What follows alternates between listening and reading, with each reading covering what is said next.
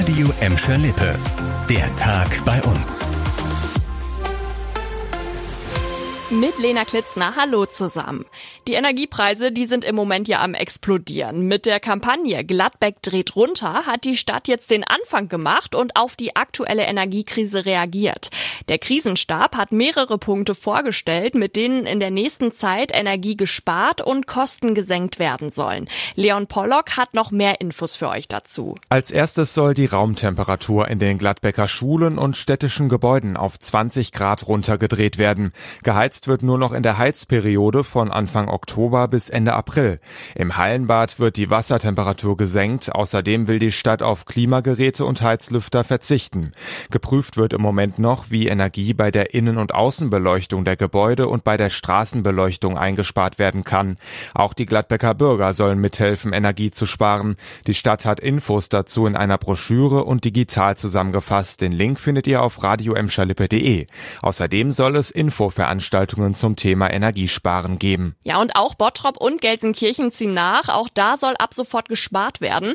In den Bottropper Hallenbädern ist zum Beispiel schon die Luft- und Wassertemperatur abgesenkt worden. In Gelsenkirchen ist das jetzt auch der Plan. Außerdem wird in den städtischen Gebäuden ab sofort zum Großteil auf Lüftungsanlagen verzichtet, genauso wie auf warmes Wasser. Und die Gebäude sollen auch nicht mehr beleuchtet werden. Das gilt zum Beispiel für den Rathausturm in Gelsenkirchen-Bur und auch für das Bottropper Rathaus. On top sollen in Gelsenkirchen die Straßenbeleuchtungen abgeschaltet werden, aber nur dann, wenn dadurch keine Gefahr für Autofahrer und Fußgänger entsteht.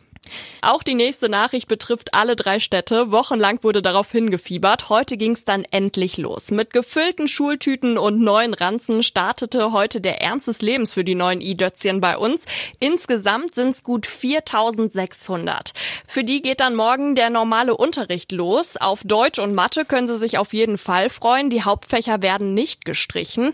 Aber wegen des Lehrermangels soll der Unterricht in den Nebenfächern teilweise gekürzt werden. Also in Kunst, Musik, Politik und Religion.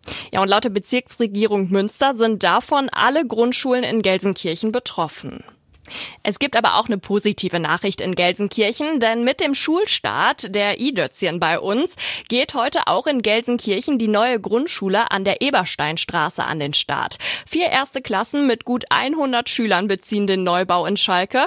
Die Grundschule hat 22 Millionen Euro gekostet und ist laut Stadt besonders klimafreundlich. Und weil es in Gelsenkirchen immer mehr Schüler gibt, sollen in den nächsten Jahren sogar noch weitere neue Schulen entstehen. Das war der Tag bei uns im Radio und als Podcast. Aktuelle Nachrichten aus Gladbeck, Bottrop und Gelsenkirchen gibt es jederzeit auf radio und in unserer App.